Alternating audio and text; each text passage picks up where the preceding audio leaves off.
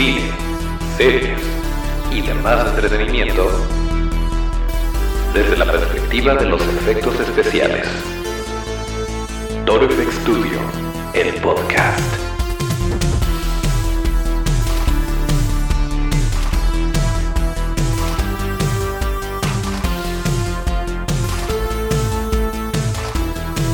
¿Qué tal amigos FXeros? Bienvenidos a otro viernes de podcast. Esto es Toro FX Studio, el podcast, el lugar donde hablamos de cine, series y demás entretenimiento desde la perspectiva de los efectos especiales de maquillaje. Acuérdense de nuestras redes que son arroba ToroFX Studio. Esto es arroba ToroFXSTU DIO. Y así es como podemos estar en contacto. Yo soy Toncho Ábalos y aquí mero arrancamos el episodio número 106, correspondiente al viernes primero de mayo de 2020. Y bueno, ya saben, ya saben de qué se trata esto.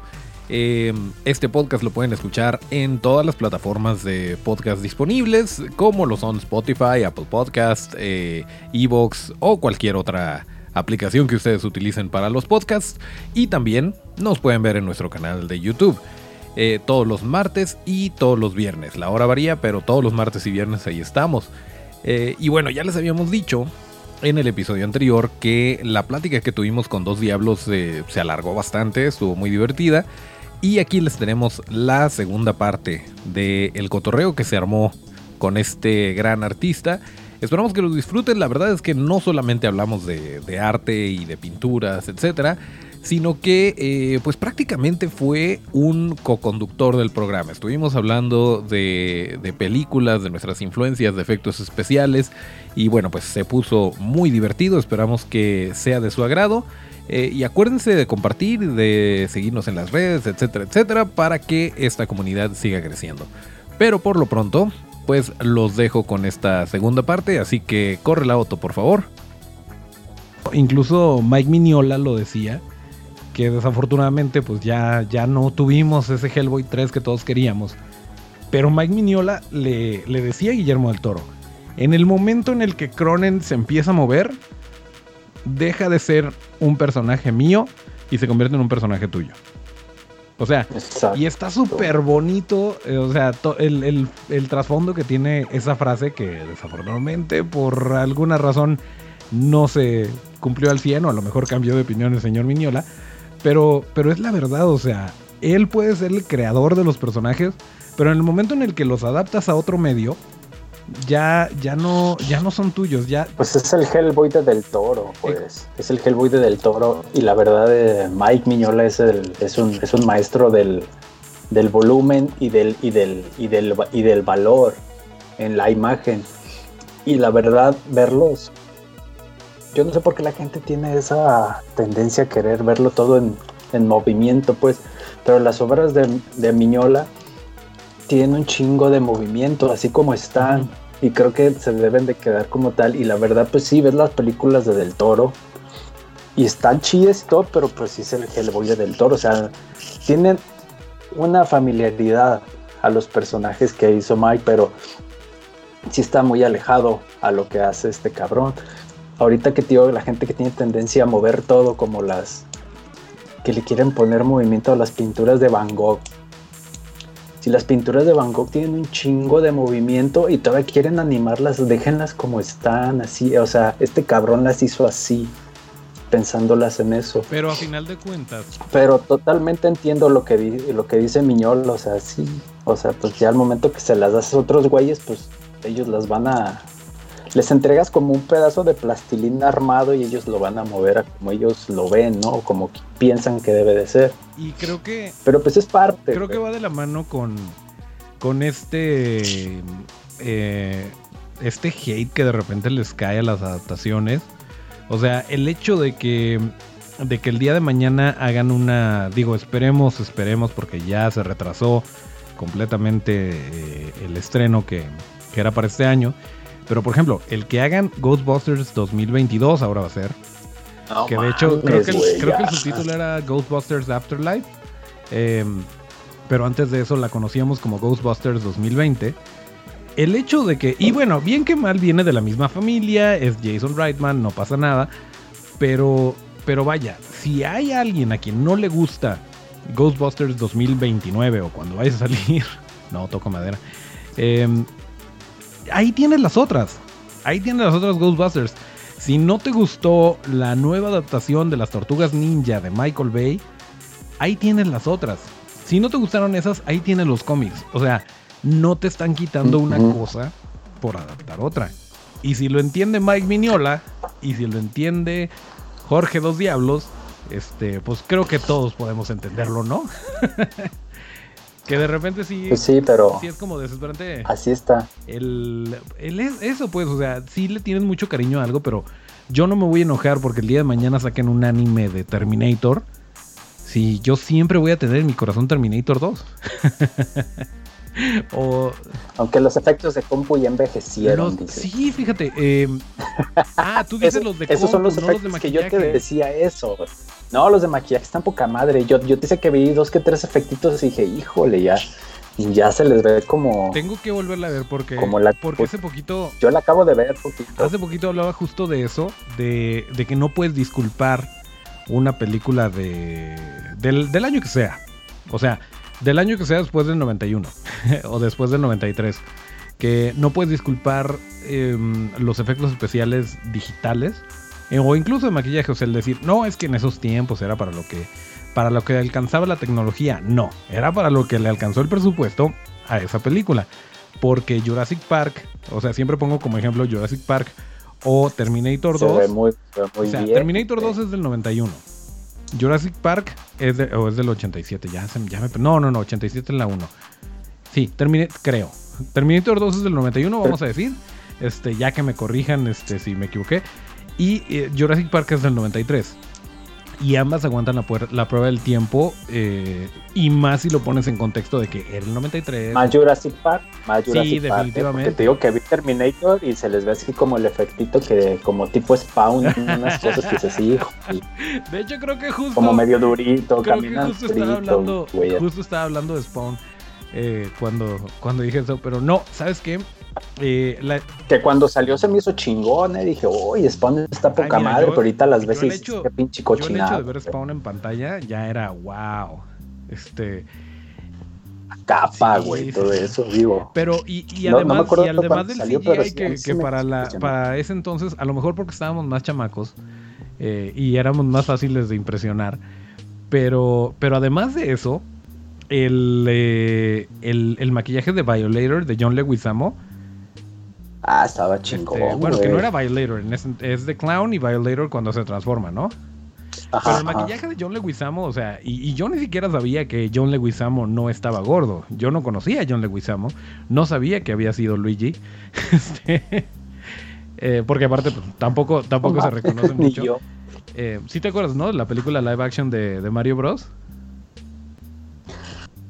Sí, sí me acuerdo que había una película, pero totalmente la tengo fuera de la no Te pierdes, no, te pierdes de mucho. Si de repente te quieres poner al corriente con la nostalgia de, de aquellos tiempos, eh, aviéntatela. Pero no, no, no le fue muy bien. Sí hubo, hubo muchas decisiones y los efectos están chidos. O sea, el, equipo de efectos especiales se rifó. Pero pues es una de esas películas que pasaron ni, sin pena ni gloria. No así, por ejemplo, con eh, Mortal Kombat. No sé si la viste. Ah, sí. Pero me acuerdo que salía Goro, güey. O sea, está bien perro Goro, güey. es ADI. O sea, este. Y es un Goro que es un, un vato que creo que es Tom Woodruff Jr. Sí, de hecho es Tom. Adentro del traje. Este. Y con la cara animatrónica y todo. Y o sea. ¿Cómo te imaginas el, eh, hoy en día? Eh, o a lo mejor ahorita ya no. A lo mejor ahorita sí lo harían con, la misma técnica y a lo mejor mejores materiales y a lo mejor mejores maneras de, remover este a los titiriteros o a lo que sea para, hacer unas tomas más dinámicas. Pero. O como la de los Avengers, ¿no? El Hulk puteadísimo de compu. Fíjate que, a mí me gustó. Así se, a mí se me figura que saldría el Goro ahorita, si lo hacen. el Hulk Franco Escamilla. Híjole, a mí se me hacía muy de. Pues sí, definitivamente, definitivamente se nota, digo, no es fotorrealista el CGI, pero, pero de repente a mí me sorprende porque vaya, a lo largo de, a lo largo de las películas del universo cinematográfico de Marvel han hecho eh, han hecho ciertas modificaciones. Por ejemplo, en, eh, en, la mayor parte de Iron Man 1 era la armadura que hicieron los de... En ese entonces creo que todavía eran Stan Winston Studios. Este, fue justo... Creo, que fue la última película que hizo, la de Iron Man. Y ya después pues era, era el mismo equipo nada más sin Stan que fue Legacy FX. Pero ya en Iron Man 2 ya como que simplifican un poquito. Y ya nada más traen el peto de las armaduras, este, tanto Iron Man como War Machine. Y traen este el spandex con marcadores para, para ponerle la armadura por CGI. Y luego llega un punto en el que es completamente eh, spandex para ponerle la armadura en CGI. Y de repente en ciertas tomas sí usan la, la armadura real. Pero cada vez menos. O sea, cada vez menos es este. es el trabajo de, armadura y de cosas prácticas. Eh, pero ahí, ahí es donde se me hace más efectivo el CGI. Independientemente de si, si, si yo fuera Legacy FX, yo te diría, oye, pues es que encárgame toda la armadura, como que nomás el peto. ¿Por qué? Porque así tengo más chamba y así te cobro más, ¿no? Pero donde se me hace súper efectivo es en ese tipo de cosas que ni siquiera notas. O sea, yo no, no sé tú, pero yo no noté en Iron Man 2 cuando, cuando son close-ups y que parte de la armadura es práctica y lo demás están en, en pantaloncillos este, de spandex, no, no, no, no noté como que la transición y decir, ay, esas rodilleras se ven súper falsas. O sea, tú ves que es Iron Man y War Machine y están peleando y de repente se pone el casco y ya, y este. Y. Ah, es, en la, es en la que sale Mickey Rourke. Ese es Iron Man 3. Uy, qué, qué, buen, personaje, güey, ese de Mickey Rourke, Bueno, creo, creo que era, creo, que era, creo que era el pues era el mismo, ¿no? Creo que no hizo personaje, pero estuvo Así, hasta con las botas esas que tiene todas miadas ahí, que se ven duras de miados, güey. Yo soy muy. Era él, güey, Yo soy muy fan de Mickey Rourke. Creo que, que un personaje que le queda como calzador, así como a Robert Downey Jr. le queda Iron Man y a Hugh Jackman le queda Wolverine. Alejandra eh. Guzmán, ¿no? ya se parece a Mickey ya está apareciendo. No, este, Marv de Sin City. O sea, no me imagino a nadie más en el universo, ni siquiera a Dolph Lundgren en sus mejores tiempos.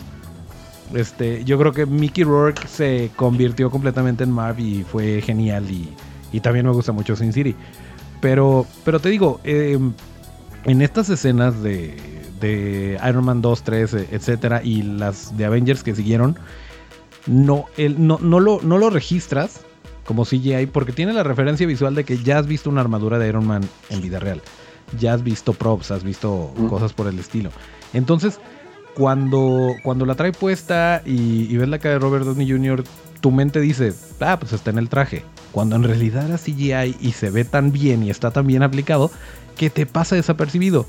Pero ves un Hulk y dices, ay, se ve bien chafa. Y pues a lo mejor no es tanto que esté chafa, sino que, eh, pues vaya, al saber que no hay algo tal en la vida real y que no hay un maquillaje o un animatronic que te aguante tanto movimiento, dices, pues no hay de otra. O sea, sacas tus cuentas mentales y dices, esto fue CGI. O no sé. Pero en términos, en términos generales, creo que, vaya, si comparas, si comparas el, el Hulk inteligente, el Hulk Franco Escamilla, de, de Endgame. Con, con el de Eric Bana, como que sí hemos, hemos avanzado un gran camino. Quiero yo creer. Pues sí. O incluso, incluso con pues el de, ¿quién fue el que se peleó contra, contra este Tim Roth? ¿Fue el de Eric Bana o fue el de el de eh, Ah, se me fue el rollo, el de Historia Americana X. Ah, este. Otra vez nos van a matar la, banda pero que si los conocemos, nada más se nos fue el nombre. Que tiene, que tiene cara, que tiene cara como de, como de oficinista, pero, pero que, te va a romper la madre, ¿no? Ay, pues es este güey. Es. Y otra vez, ¿no? Ese, ¿Cómo se llama el que no era Tyler Dorden que salió en Club de la Pelea? Este. Ah, pero bueno, el caso es que, esos, esos Hulks, como que todavía estaban en. Estaban. Edward, Edward Norton. Claro, claro. Sí, sí, sí. Este. Sí, o sea, el, el Hulk de Edward Norton y el Hulk de Eric Bana, ponte, ponte en ese plano mental Y ahora compáralos con Hulk Franco Escamilla y creo que sí ha habido, sí ha habido una evolución. ¿Por qué, llegamos a sí, hablar cierto, porque estábamos hablando, estábamos hablando de CGI. de estábamos hablando de CGI y de Terminator y de, y de todo esto. Y que de... Pero... Pues de ni me acuerdo, pero pues chale con el Hulk. Oye, y, y, en cuanto a en cuanto a diseño de, de, monstruos, a mí me llama muchísimo la atención y me sorprende muchísimo que no es culpas porque lo traes. O sea, en tu, en tu mente, así dentro de los, de los cajones de cómo hacer las cosas o de qué va dónde, estoy segurísimo que está esa habilidad, nada más no la has sacado. O sea, no, no es culpes porque no pues quieres, pero, pero sí estaría muy chido que le, que le echaras te echas un intento. He visto en tu, en tu Instagram banda que de repente se inspira en tus, en tus pinturas y se hace un maquillaje y se ve padrísimo. Este. Ah, las sí, sí, sí. y yo veo, yo veo eh. eso y digo, es que, es que no, no, porque si lo maquillo, porque tus, tus lienzos no son una. Y me refiero a tus lienzos, tus modelos, o sea, tu diseño de, de, de personajes no son humanos. O sea, por mucho que, le atines más o menos a las formas, al color, a la intención, que lo han hecho espectacularmente eh, estos maquillistas. Y qué chido que tú las, este, lo repliques en tus redes para que la banda que le gusta tu trabajo, pues también vea, vea el trabajo de estos maquillistas. Em, pero se me hace que, que, tiene que tiene que ser una escultura. O sea, si vas a, transmitir el, trabajo de dos diablos eh, en, en la vida real, tiene que ser una escultura porque no hay un mano que quepa ahí. Pero sí está, sí está súper chido, pues, de todas formas. Em, entonces, no, no, dale. Como ahorita, no, como ahorita me comentas eso también. Cari me ha dicho varias veces también, dice, oye, ¿por qué no te pones a darle? Porque Cari esculpe un chingo y sí veo y la verdad sí me dan ganas, pero a veces me gana más empezar a pintar. Chet también cada rato me dice, ¿cuándo vas a empezar? ¿Cuándo vas a empezar? Y todo, y cuándo y hasta, y hasta eso, che, pues ese güey me toda madre, me dice, si tienes alguna duda de escultura, dime, güey. Y ya, pues hasta me compré la, ¿cómo se llama? Es una tipo de plastilina, esta para modelar como anaranjada, no recuerdo cómo se llama. ¿Monster Clay? Esa madre, me compré un, pinche guatote, güey. Dije, ah, voy a, ya, ya, ya voy a empezar a esculpir pero también soy de esa banda que compra material a lo pendejo porque no, sabe si se va a acabar. Eres la señora que, se, mira, que se lleva todo el papel de baño del Sams. pero yo, pero yo, pero yo en como en no quería pochear en, en materiales de arte, güey tengo un chingo de pinturas y todo, güey, por lo mismo, digo, de que es, que la neta uno cuando va para allá a Estados Unidos, tú no sabes si te van a volver a dejar entrar, güey, porque los pinches migras son culeros, güey, entonces siempre trato de comprar un chingo. Y pues compré, te digo, todo este material para esculpir y pues ahí lo tengo, güey. Nada más es ponerme, pero a lo mejor ahorita ya voy a dejar de ver pinches series y chingaderas y me voy a poner a esculpir mejor. A ver pero mira, de repente, de repente las series te pueden ayudar para, para inspirarte, o sea, yo veo Ricky Morty y todos los personajes que salen, todos los aliens, todos esos, los quiero, los quiero hacer máscaras, aunque sea, ¿no? Eh, porque se me hace, se me hace súper chido. Y, y, sí, o sea, ojalá, ojalá y puedas. Nada más un tip, este, esa Monster, Monster Clay, em, tírala, nada más me dices dónde la tiraste. Y puedes comprar este Isemar, por ejemplo, que la consigues en Office Depot. No, no te creas. Tiene cada, cada, cada material, y seguro te lo ha dicho Chet, cada material tiene sus propiedades y te va a dar cosas diferentes. Es como, es como los tipos de pintura. Pues compresa, pues compresa porque él me esa, es muy versátil. La verdad es que, que para empezar está súper súper chida. Digo, hasta la fecha lo siguen usando los más profesionales y, los menos. Y, y sí te, te, da mucho, pero me refiero a que si llegas a un punto en el que ya no te, ya se te acabó, eh, puedes, puedes recurrir a, cosas, cosas locales. Digo, para mexicanadas tú pregúntame. pero qué bueno, ojalá, ojalá pero, sí. pero, tú, no te preocupes, brother, para la próxima que vaya te traigo un bote para que no estés ahí con pinches materiales puteados. esa, que te digo me ha funcionado súper bien y he visto trabajos... Sí, pero He visto trabajos impresionantes de gente que usa plastilina de la más chafa que te imagines Y, y se- y termina súper, súper chido. Que a final de cuentas, eh, la, la escultura como tal, no la vas a... Digo, le tienes que hacer un molde si es que la quieres tener como pieza de exhibición. Y si no, no vas a... Exacto, y si no, no vas a usar ese material. Vas a usar algo como una arcilla polimédica o un Sculpey para que la cocines y ahí se quede. Porque si no, pues no, no te va a servir. Pero bueno, pues ojalá, ojalá y de veras, de veras, de veras te vientes eh, alguna esculturilla por ahí. Em, Te aviso, porque siempre al principio, pues ya ves que es como para empezar a cagarla. Bueno, todavía, ¿no? Pero como empezar a cagarla menos, que se vea menos obvio. pues es que Porque en las pinturas también uno se la está cague y cague y la gente no lo ve, pero pues ya las. Ahora sí que, como dice el gordo, la cagas en tus propios términos y a la gente, pues como que lo es que eso acepta, es- güey. está bien, está bien interesante. De hecho, te iba a preguntar eso. Porque yo lo veo, lo veo en la, eh, digo, desde mi trinchera, que de repente es bien difícil. Estás haciendo, pues, una escultura, un maquillaje y no estás satisfecho, no estás satisfecho nunca. Pero hay que tener de repente esa, ese control emocional de decir, ok, ya terminé, eh, ya lo que fue fue, y a lo mejor, y después la ves y dices, híjole, le hubiera hecho esto, le hubiera hecho aquello. Pero pues eso lo aplicas al siguiente, pero, pero tienes que tener ese control de decir, hasta aquí terminó esta pieza, y a la siguiente pues a lo mejor le aplico otra cosa. Y veo que tú, por, por el- la cantidad de, de piezas que produces y por lo rápido que los haces, me imagino que sí tienes eso bien dominado, de decir, bueno, hasta aquí y vámonos a lo siguiente. O si te, de repente te, te tripeas mucho en eso de que, híjole, es que no, no he terminado, no he terminado, o no me gustó y le voy a seguir haciendo cosas, o, o cómo manejas esa, ese, pues no sé si... Pues primero la- Esa, esa ansiedad de, de no he terminado, no, no me convence. Sí, pues es que una, es que las pinturas nunca se terminan, nunca las terminas. Entonces estás en el, en el, en el proceso, le estás chambeando y chambeando. Lo que yo hago antes de pintarlas, en la gran mayoría, es que las lo primero, cómo van a quedar. Ahí me quedo un rato, me quedo así, pues parado viendo un rato, hasta como una hora, pensando cómo la, o sea, la estoy transformando en la mente, cómo va a ir quedando qué le quito, qué le pongo. Y. ay, güey.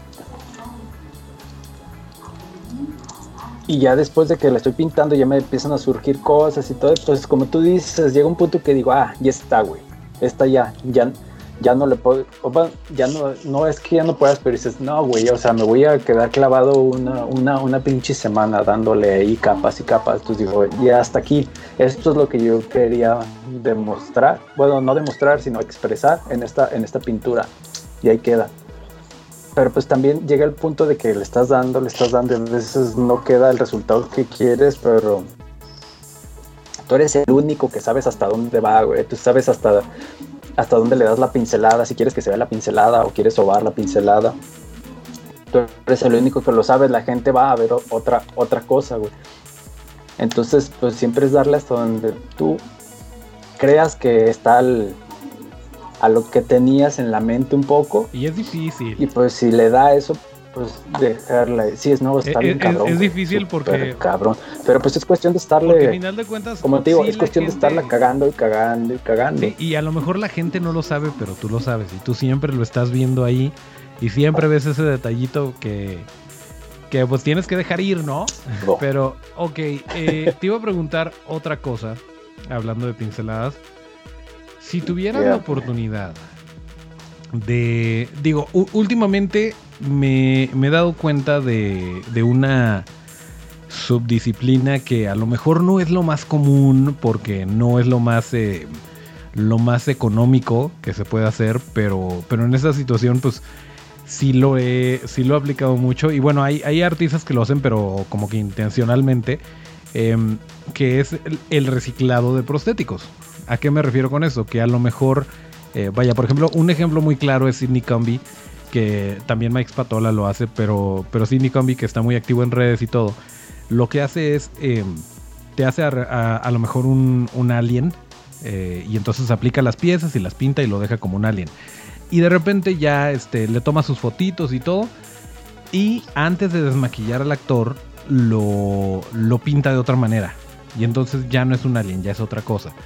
eh, sin cambiar la estructura, o sea, sin cambiar el prostético, sin cambiar todo esto, le, cambia el esquema de pinturas y ya es otro personaje y le pone a lo mejor otra ropa y ya es este ya es otra cosa.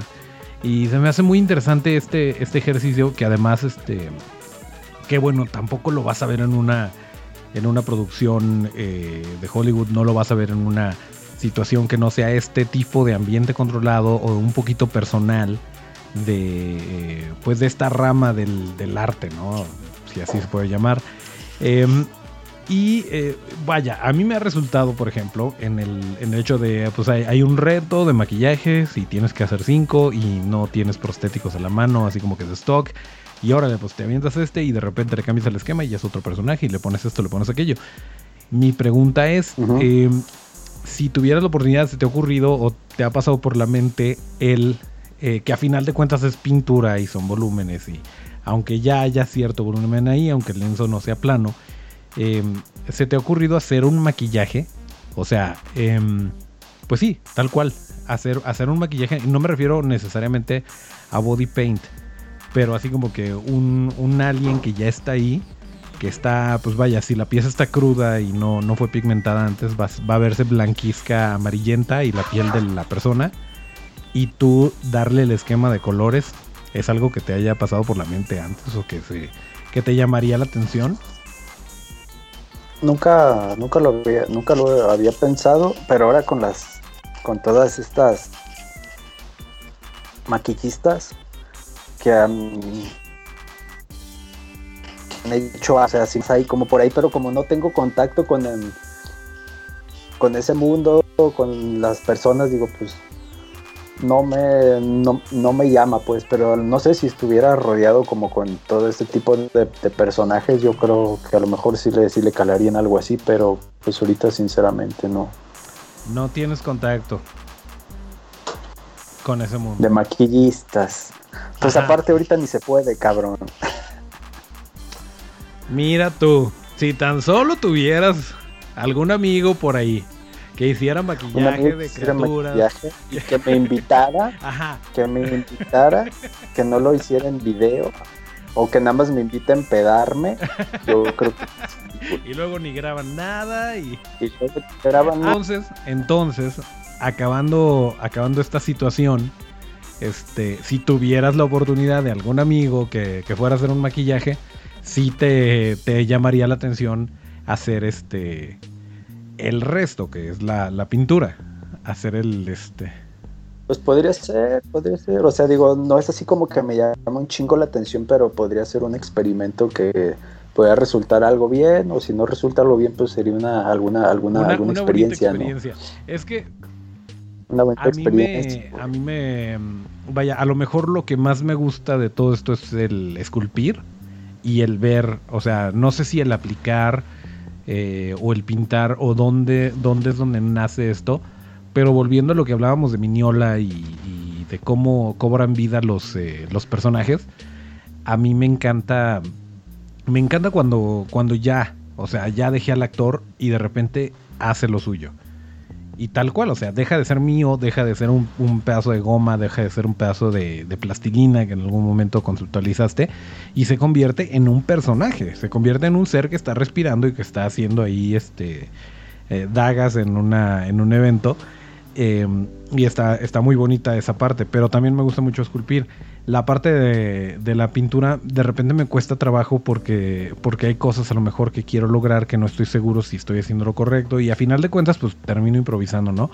Pero alguien que, que tiene tan claro eh, cómo funcionan los colores, cómo funciona la pintura, qué hace, para dónde va, de dónde viene, refiriéndome a, o sea, eh, está bien interesante que si yo quiero hacer volumen, yo le pongo más plastilina. Si tú quieres hacer volumen, tienes que hacerlo mediante colores, mediante luces y, y es un rollo completamente diferente. Eh, entonces sí estaría, sí estaría muy interesante eh, ver cómo, cómo interpretarías tú algún personaje, sobre todo porque tenemos la libertad de hacer personajes originales. Eh, ver cómo tú interpretarías un personaje original en el aspecto del color y otra cosa, que el maquillaje no actúa, es muy similar en cuanto a teoría de color, pero el maquillaje no te va a actuar de la misma manera que te actúa eh, una pintura. Este, entonces sí estaría Sí, porque ya tienes mucha luz. Y aparte tienes la luz y sombra real. O sea, la luz y sombra del volumen de la del maquillaje, la iluminación del lugar, este, etcétera, etcétera. Eh, entonces yo creo, yo creo que sí estaría muy interesante y, también va de la mano con ese rollo de explórale por el lado de la escultura, porque creo que teniendo eso, es como el, a lo mejor es como el, el pianista, que si tocas el piano eh, tienes un conocimiento súper amplio de la música, aunque a lo mejor no seas tan bueno para tocar la guitarra, eh, tu, tu, mente ya está bien acostumbrada a un rango mucho mayor que si empezaste nada más con la guitarra y después te quieres mover al piano. Entonces creo que tú como pintor te podría ir muy bien por el lado de, aunque sea como experimento, tal vez para, a, lo mejor después de, haber estado un rato esculpiendo, le das otro enfoque a tus pinturas o las, las, eh, las atacas de una manera diferente teniendo esta perspectiva. No sé, digo, es una idea por ahí. Entiendo, sí, entiendo lo que me dices. Digo, sí me, sí me da el interés de hacerlo, pero sí sería más como, primero comprender el rollo del, de lo del maquillaje, que no lo entiendo tanto. Sé que tiene bases muy similares, pero sí son técnicas muy, muy diferentes. Y cuando dices que como que me, para que me sirva para, lo que, para las pinturas que hago que me pueda funcionar después, la gente ve las monstruos o, o criaturas que hago, pero también aparte de eso yo hago otro tipo de pinturas para entender las formas. No solamente digo, yo hago monstruos y hago puros pinches monstruos, También me dedico, o sea, también hago retratos de, cosas reales, gente reales, como para entender todos esos volúmenes, esas sombras, cómo reaccionan muchas cosas. Para esa información yo llevarla a los monstruos o, o criaturas que yo estoy haciendo. O sea, no solamente me baso en una cosa, claro. y es que... De que, ah, yo voy a hacer criaturas terroríficas, órale, no, o sea, también pinto gente al real. Y esto, esto, esto yo creo le sirve, le sirve a quienes nos están escuchando o viendo eh, para entender un poquito lo de tu trabajo. Uno como artista lo entiende perfectamente porque no puedes llegar a eso sin, sin conocer perfectamente. Eh, vaya, dicen por ahí que no, no puedes romper las reglas sin conocerlas. Entonces, claramente no puedes hacer estas criaturas amorfas que nomás te hayan salido de la nada. Porque tienen un, tienen un volumen, tienen una estructura, tienen. Es, pasa con las criaturas. O sea, no puedes hacer un, eh, un monstruo con, con una quijada eh, completamente pues, fuera de la realidad.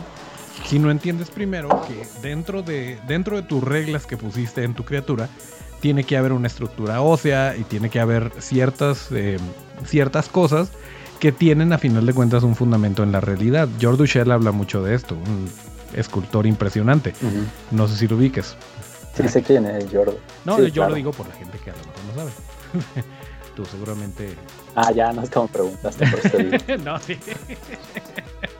sí te pregunté, pero me di cuenta de lo tonta que fue mi pregunta. Entonces, por eso dije, no, no, no lo digo por ti. pero pues así, señor. Si vas a. Es parte de la, de la, de la chamba, o sea, si vas a, querer crear como algo fantástico, pues tienes que empezar creando como cosas que están a tu alrededor, armándolas como son y ya después tú las empiezas a desarmar y a ponerle de otras cosas que estás captando como los que hacen como este diseño de es que no quiero ser no quiero verme bien pocho los que hacen diseño de, paisajes para películas o algo esos güeyes no no ajá, esos güeyes no empezaron haciendo esos escenarios del espacio o de cosas fantásticas de bosques y eso, o sea, primero se clavaron haciendo bosques un chingo reales, ciudades reales y ya ellos las fueron transformando. Igual yo, digo, detrás de todas estas criaturas que he pintado hay un chingo de pinturas de gente real atrás que me sirvieron para llegar a eso. Claro. Qué bonito. Eh, pues señor, no le quiero, eh, vaya, más bien yo prefiero, prefiero tenerte, tenerte invitado varias veces que tener un episodio de 15 horas. Eh, pero pues, oye, muchísimas gracias por, por caerle, por entrarle al cotorreo, por estar, estar cheleando a distancia con Susana. digo, la intención, la intención era, la intención era que que fuera presencial, pero pues bueno, por la situación. Sí, pero ya sabes que nos va mal ahí en tu casa, güey. Luego nos ponemos muy mal, güey. Bien, pues esa fue la plática que tuvimos con el buen Dos Diablos. Eh, esperamos que les haya gustado y ahora sí le voy a pedir a mi buen amigo Otto que nos ponga el tema de salida para despedirnos como lo marca la tradición.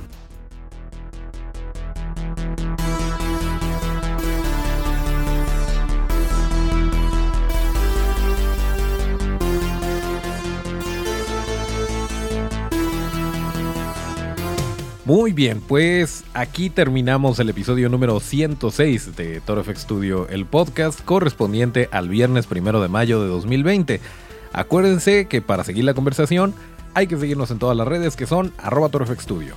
Esto es arroba torofxstu. Yo soy Toncho Ábalos y mis redes son arroba Toncho Ábalos con T. Ahí me llaman Dos Diablos y mis redes son Dos Diablos 2 en Instagram y hasta el próximo llamado. Lo volví a decir.